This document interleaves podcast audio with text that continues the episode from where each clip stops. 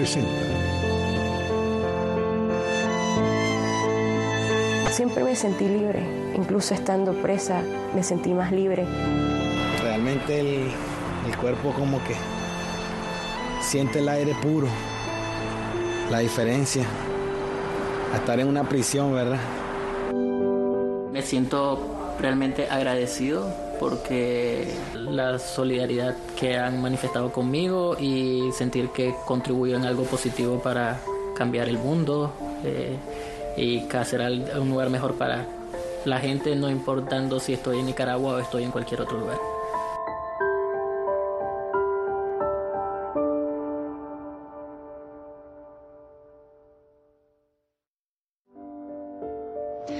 Tal? Bienvenidos a este programa especial de Acción de Gracias o Thanksgiving, como se le conoce aquí en Estados Unidos. Soy Yasmín López, gracias por acompañarnos. Hola, ¿qué tal? Soy Carolina Valladares. Hoy tenemos tres testimonios que dan vida al significado de esta fecha. Ellos son solo algunos de los 222 presos políticos nicaragüenses liberados en febrero de este año. Así es, Carolina, las historias de Samantha, Max y Marlon las recogiste tú junto a nuestro productor Nelson Viñoles durante los primeros meses de adaptación a sus nuevas vidas aquí en Estados Unidos. En una fecha tan especial como esta, la de Acción de Gracias, cuéntanos cómo estos testimonios también recogen ese espíritu que estamos celebrando aquí en Estados Unidos, el espíritu de dar gracias. Pues Yasmin, fue algo inesperado, pues a medida que Nelson y yo nos fuimos adentrando en testimonios, eh, fuimos descubriendo algo común en las tres historias y es que todos ellos en algún momento han tenido ese, en ese momento un poco de apoyo de personas generosas quienes les han ayudado en el difícil proceso de empezar una nueva vida en los Estados Unidos.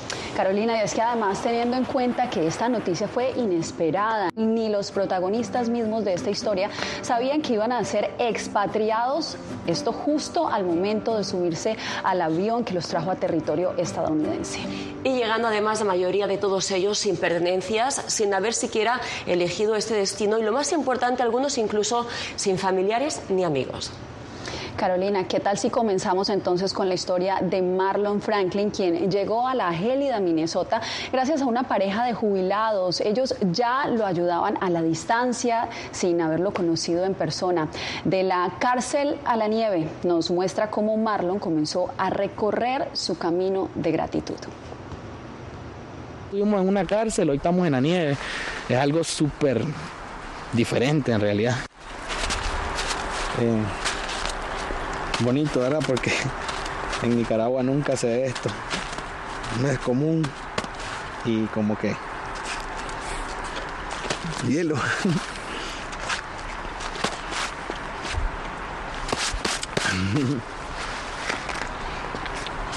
Dan ganas como de tirarse, pero no se sabe el frío que tan, tan helado esté. Uf. Cuando respiras este, este frío y te el cuerpo, ¿qué sientes? Realmente el, el cuerpo como que siente el aire puro, la diferencia, el aire puro, estar en una prisión, ¿verdad? Puro aire contaminado, aire de tabaco. Los pulmones sentís que diferente, súper diferente.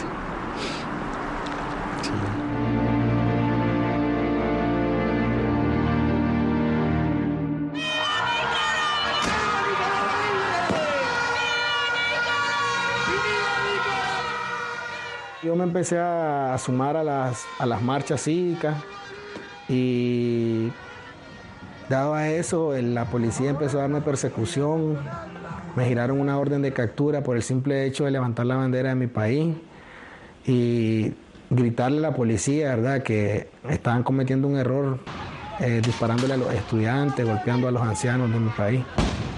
Me sentenciaron a 28 años por el hecho de yo no decir quiénes eran los que promovían las marchas cívicas, en el cual yo no tenía conocimiento, yo participaba por el hecho de levantar mi bandera.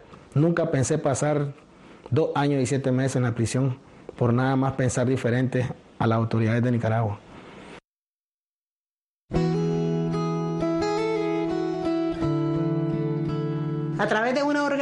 Supe el caso de Marlon y entonces decidí colaborar con él eh, económicamente, a su familia.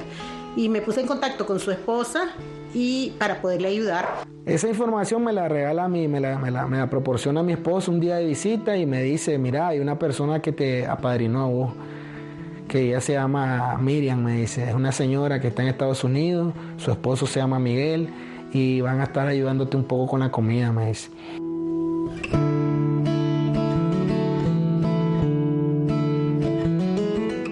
Una vez que bajamos del avión, acá en Estados Unidos, en Washington, nosotros logramos respirar, como dicen, aire puro, ¿verdad?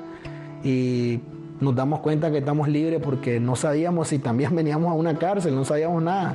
Estamos libres y ya aquí está la comida, miren muchachos, coman, aquí están libres, ya nadie les va a hacer nada. Entonces en ese momento nosotros nos damos cuenta de que en verdad pues ya estamos libres. ¿Cómo es el momento en el que te das cuenta que liberan a Marlon y cómo lo, lo viviste?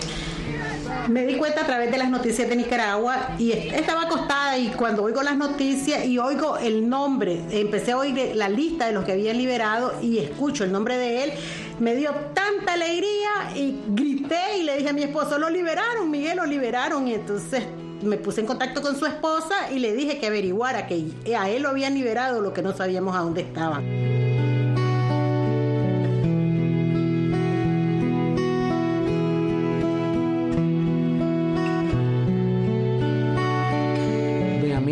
Recoger al aeropuerto y yo la logro conocer por primera vez y la abrazo, le agradezco, le doy las gracias porque en realidad alguien que no conoces, que sabes que te estaba ayudando cuando estabas preso, pero no la conoces, no sabes qué impresión, o sea, cuál es el, la relación que vas a tener con esa persona porque no sabes si le vas a caer bien, si le vas a caer mal. Me dijo, bueno, yo voy para allá, ok, le dije yo, yo voy a estar en el aeropuerto, voy a estar con mi perrito, así me vas a identificar y así nos vamos a ver y así fue que nos encontramos. Hoy tiene un perrito, ahora voy a relacionarme con un perrito también después de tres años de, de no saber nada de la calle, de no saber nada de las personas.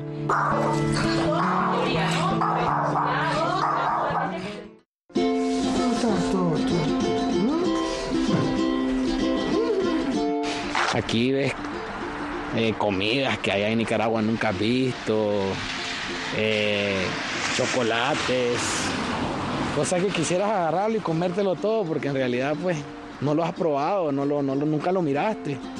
Em, ver que aquí casi no se maneja dinero en mano, todo es con tarjetas y cosas así, pues uno dice, ve, y ahí tal vez un día yo también puedo hacer eso, ¿verdad? Tener mi tarjeta y comprar.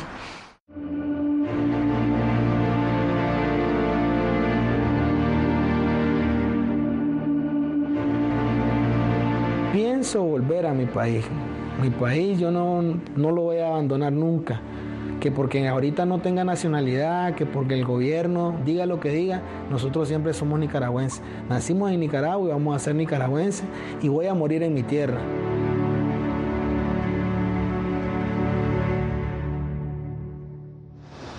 Bien, hacemos una pausa y al regreso. Viajamos a las playas de California donde nuestra siguiente protagonista recupera poco a poco su libertad con el apoyo de la comunidad nicaragüense.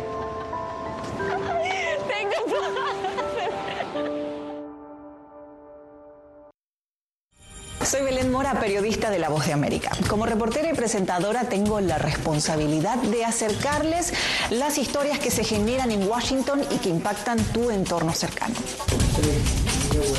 Desde perspectivas diversas en un ambiente informativo en constante evolución que pone a prueba y nos hace poner en la balanza nuestros valores profesionales, te presentamos información veraz, porque en La Voz de América la prensa libre importa. Tiempos de cambios, cuando el mundo parece incierto y lo que escuchamos no refleja lo que vemos, buscamos la verdad.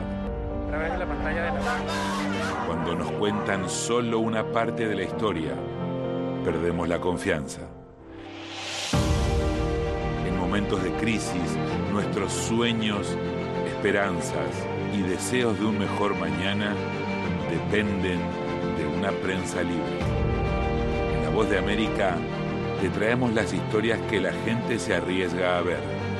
Conectamos el mundo y lo unimos con la verdad.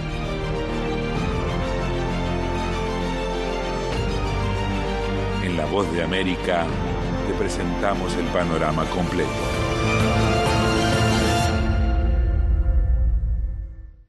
Soy Jacopo Luzzi, reportero de La Voz de América aquí en Washington, D.C. Ya sea informando desde el Capitolio, desde la Casa Blanca, cubriendo el impacto del cambio climático, el impactante tema migratorio, o subir en un avión y cruzar medio mundo para estar en el lugar de la noticia con la información precisa y veraz, este es mi compromiso como periodista. Un compromiso de vida profesional que comparto con ustedes, porque en La Voz de América la prensa libre importa.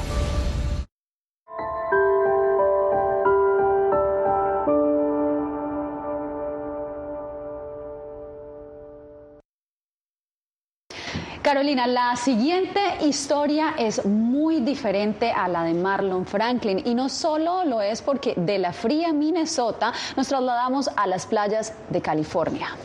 Así es, y de hecho, eh, en este caso, nuestra protagonista, eh, Samantha Girón, después de pasar meses en prisión, pues finalmente fue liberada y ahora navega entre las aguas de eh, los recuerdos del pasado y las oportunidades que le ofrece su nuevo hogar de acogida, al que llegó gracias a la generosidad de una pequeña comunidad de nicaragüenses.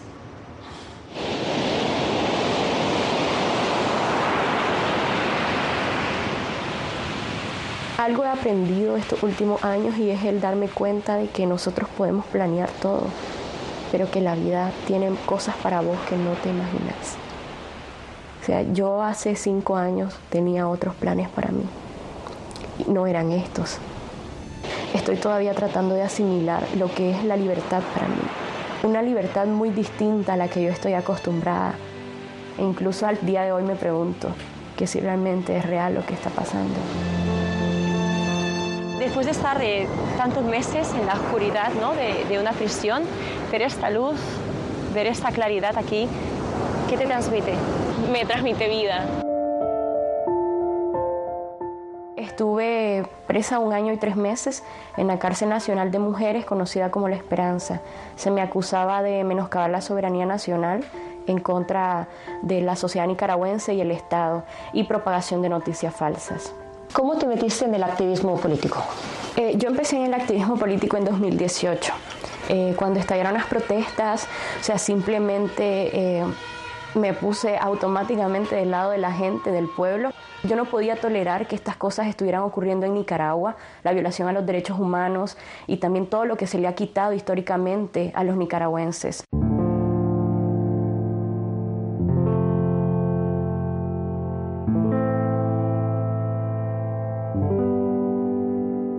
Fueron esos años entre rejas y en qué te refugiaste? Muy duros, creo que habían días buenos y días malos. Eh, creo que lo más eh, doloroso puede ser el tema de aislamiento y el tener el desconocimiento de tu de cómo está tu familia y cómo está la situación te desconectas totalmente del mundo exterior entonces creo que mi refugio en este momento de, dolor eh, de todo lo que estaba pasando fue mi fe fue el tema de mi espiritualidad con Dios. Eso es algo muy importante para mí.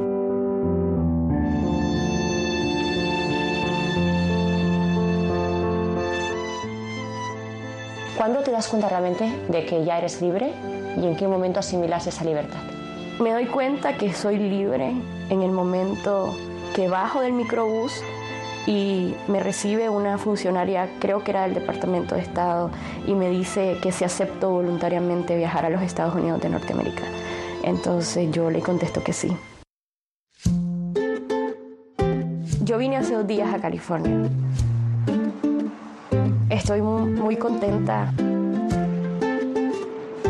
Es algo muy importante para mí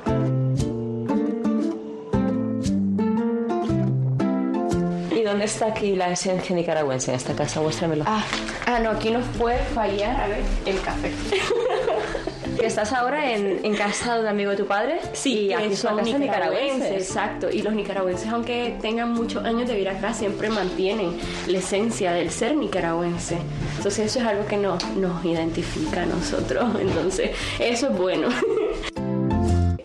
Muchos proyectos eh, a corto y largo plazo acá. Quiero quedarme eh, porque me gusta la ciudad, porque tengo amigos cerca y porque creo que eh, puedo hacer cosas buenas. Creo que California valora mucho el arte y eso es algo que yo eh, también estoy buscando. Porque tú pintas. Yo soy pintora, sí, desde los nueve años pinto y entonces quiero enfocarme y dedicarme un poco más a la pintura y creo que es un estado que, que me puede abrir puertas.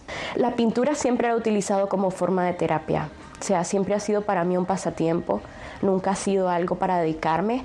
Eh, lo voy a continuar haciendo, pero creo que en estas circunstancias también tengo que sacarle un provecho a algo que sé hacer, para que te voy a mentir. A mí me encanta trabajar en óleo, creo que el efecto es precioso, no sé, me fascina. También Mira, ahí está el mar. Aún no ha sido, ¿no? Sí, no, todavía no. De hecho, yo, yo le decía a mi mamá, cuando salga yo tengo que ir al mar es de lo primero que tengo que hacer. Por supuesto, los planes eran ir, bañarme, tomar sol, pero yo creo que con el frío, no. No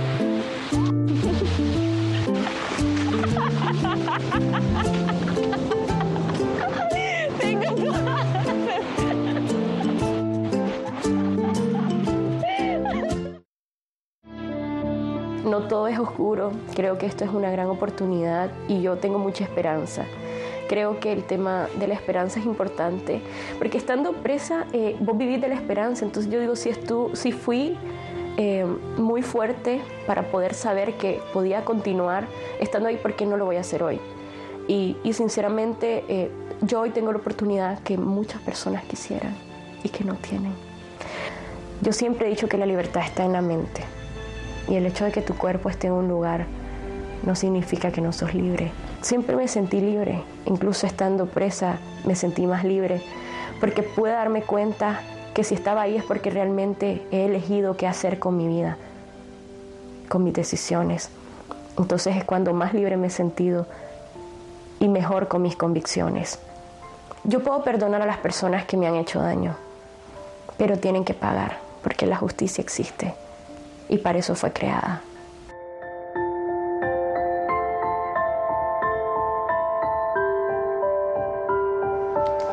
Ustedes no se muevan porque regresamos con la historia de Max Jerez, de cómo terminó en San Francisco gracias a la ayuda de una hermana franciscana.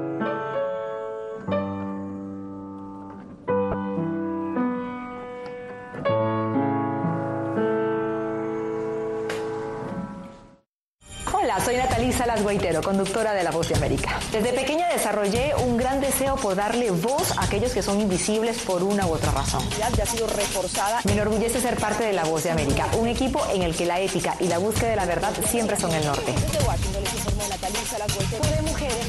Ser periodista es una gran responsabilidad porque somos defensores de principios de libertad y para mantenerlos, la prensa libre importa.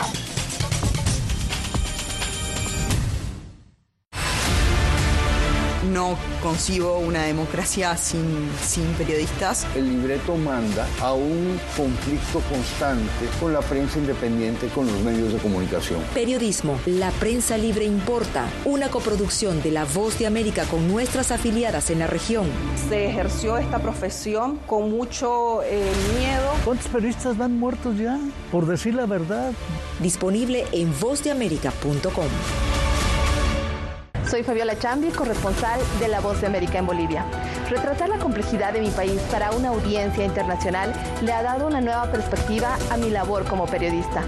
Desde esa mirada descubro en el día a día que el trabajo que realizo en La Voz de América me ha permitido dar vida a los valores del periodismo profesional, aquel que les informa a ustedes, nuestras audiencias, con balance, precisión y profundidad, porque en La Voz de América la prensa libre importa.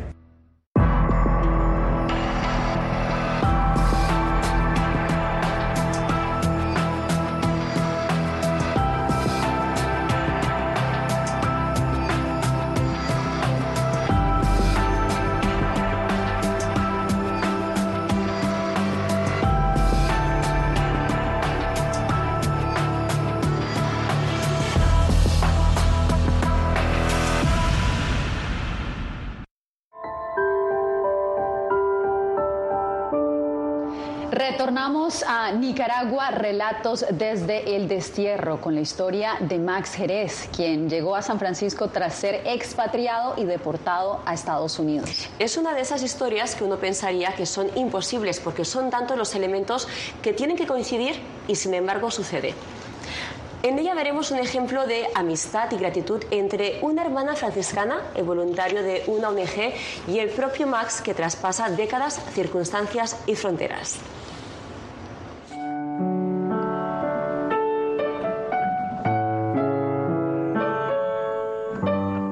De las cosas que no he podido hacer es cerrar el proceso de duelo porque no me permitieron asistir a los funerales de, de mi mamá, no me permitieron visitarla, no me permitieron acompañarla, pero tampoco pude despedirme de ella cuando fui liberado porque fui sacado del país. Sigo creyendo que tengo algo pendiente y ese pendiente es visitar a mi mamá, aunque sea en su tumba en algún momento. Yo tenía 24 años en el momento en que eh, me involucré en el movimiento de protestas en Nicaragua.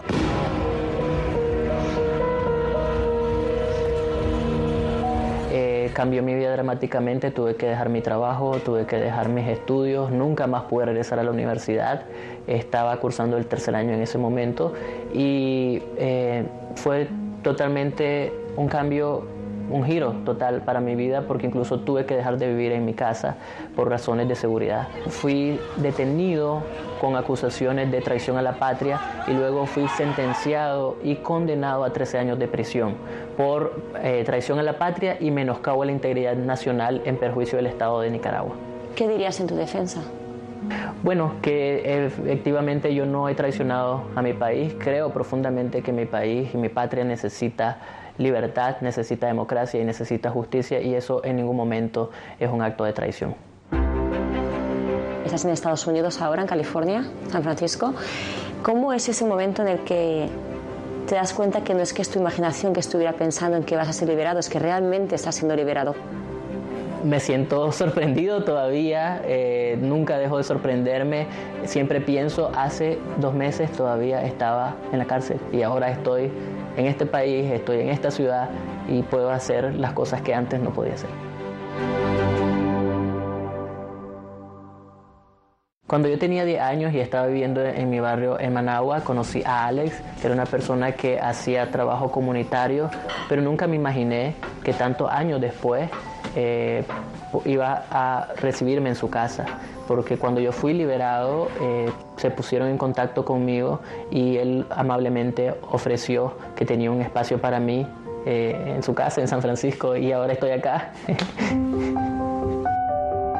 That seemed like a, uh, a great opportunity to be able to return just a little bit of, of what I and uh, some of my friends had been able to receive from the Nicaraguan people. Okay.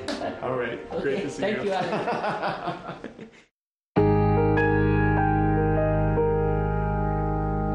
Conocí a Carmen desde que nací. Eh, ella estaba haciendo su estaba haciendo trabajo comunitario en Nicaragua y eh, me conoce desde pequeño. Estaba muy cerca con sus papás y sabiendo que él estaba saliendo de la cárcel sin tener a su mamá, yo pensaba cómo será siendo el único hijo y liberado, liberado de la cárcel. Sentía como que yo estaba como canalizando el amor de su mamá. Entonces,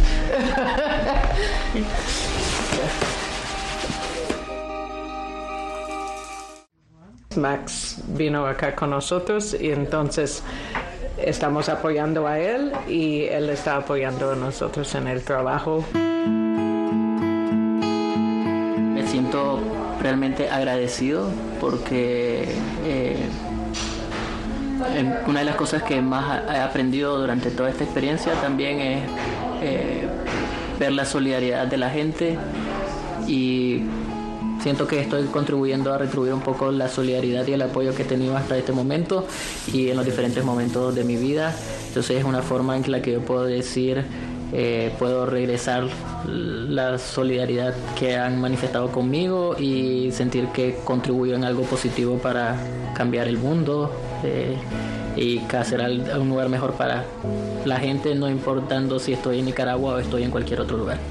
Yo conservo la esperanza de regresar a Nicaragua pronto. Sé que esto es una situación temporal, que las cosas van a cambiar pronto en mi país y por lo tanto quiero hacer mi mayor esfuerzo estando acá para adquirir la mayor cantidad de herramientas y oportunidades que luego pueda implementar estando en mi país. Porque va a requerir mucho trabajo eh, reconstruir un país como el que va a quedar.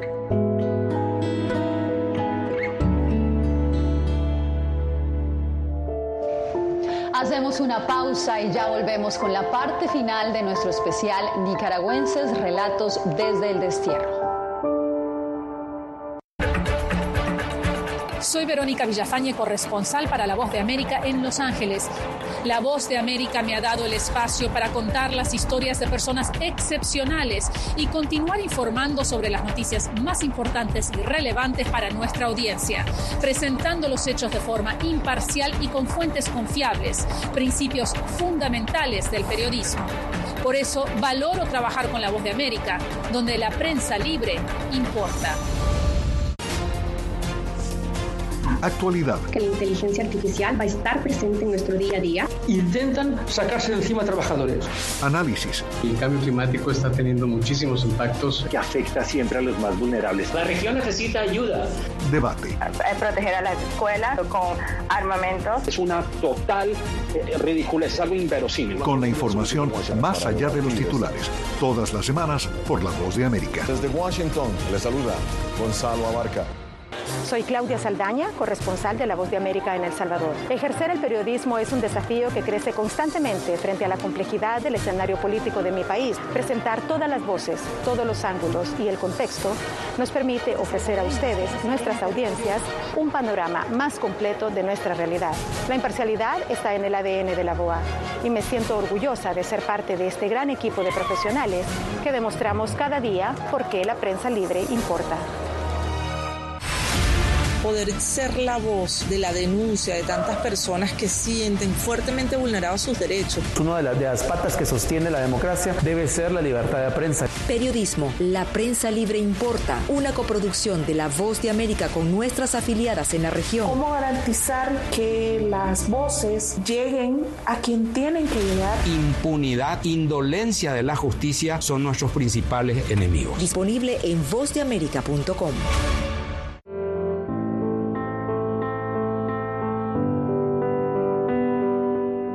parte final de este especial quiero preguntarte, Carolina, ¿qué fue lo que más le sorprendió a ti y a nuestro productor Nelson Viñoles de estas historias? Porque al final son tres historias, pero fueron 222 personas que fueron liberadas y expatriadas a Estados Unidos. Muchos de ellos ni siquiera tienen familia aquí en este país y seguramente es mucho más difícil que quienes tienen apoyo ya aquí en Estados Unidos. Bueno, eh, Jasmine, lo primero que quería destacar es el compromiso de los nicaragüenses que se han atrevido muchos de ellos a elevar sus voces en defensa de los derechos humanos a pesar de ser conscientes de las consecuencias en muchos eh, casos devastadoras que iban a tener para sus vidas, pero también la forma como cada uno, desde su perspectiva y experiencia de vida, ha enfrentado el reto de recomenzar sabiendo que lo único certero que tienen es a ellos mismos y su convicción de que saldrán adelante. Y no quería tampoco terminar sin destacar su generosidad para compartir